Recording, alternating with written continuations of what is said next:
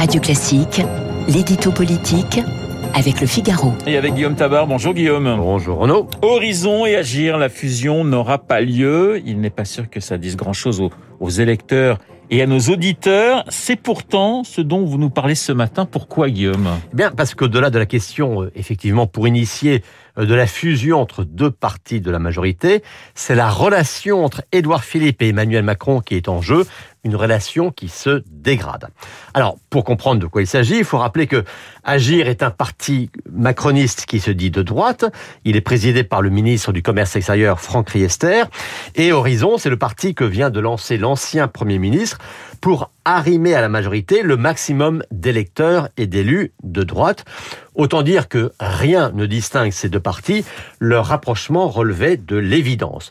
Et d'ailleurs, lorsque toutes les formations macronistes ont mis en place fin novembre une maison commune, baptisée Ensemble citoyens, l'une des clauses était que tous ceux qui le souhaiteraient pourraient fusionner.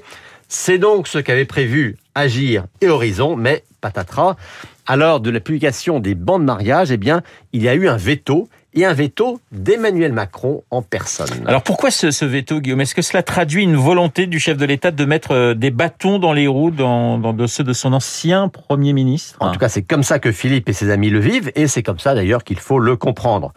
Euh, vous connaissez le slogan de Philippe face à Macron, loyal mais libre.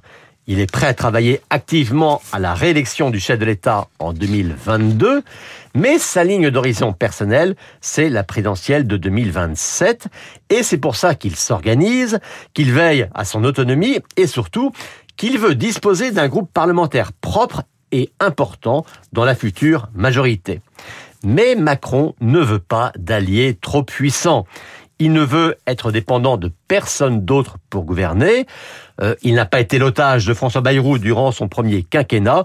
Il ne veut pas être l'otage d'Édouard Philippe durant un éventuel second quinquennat. Donc pas question de lui laisser trop de marge de manœuvre. Faut-il parler de, de, défiance, voire de guerre entre les deux hommes? Ah, de défiance sans aucun doute, de guerre pas encore, mais vous savez, Macron est jaloux de son pouvoir et Philippe jaloux de son indépendance. Et en plus, les deux hommes sont assez susceptibles. Et on voit bien que depuis 18 mois, depuis le changement de titulaire à Matignon, on voit le, fossé se creuser. Euh, ce veto hein, sur la fusion entre Agir et Horizon rend furieux le maire du Havre qui n'entend pas en rester là. Vous allez voir que dans les jours qui viennent, de nombreux élus et de nombreux cadres du parti de Riester vont passer outre ce veto euh, en rejoignant directement le parti Horizon ce qui serait une manière de résister au président de la République, donc de le défier. Et voyez-vous, la nouveauté avec cet épisode, c'est que jusqu'à présent, Édouard Philippe, on le savait, avait des relations compliquées avec les macronistes. Et bien désormais, c'est avec Macron lui-même que la confrontation commence.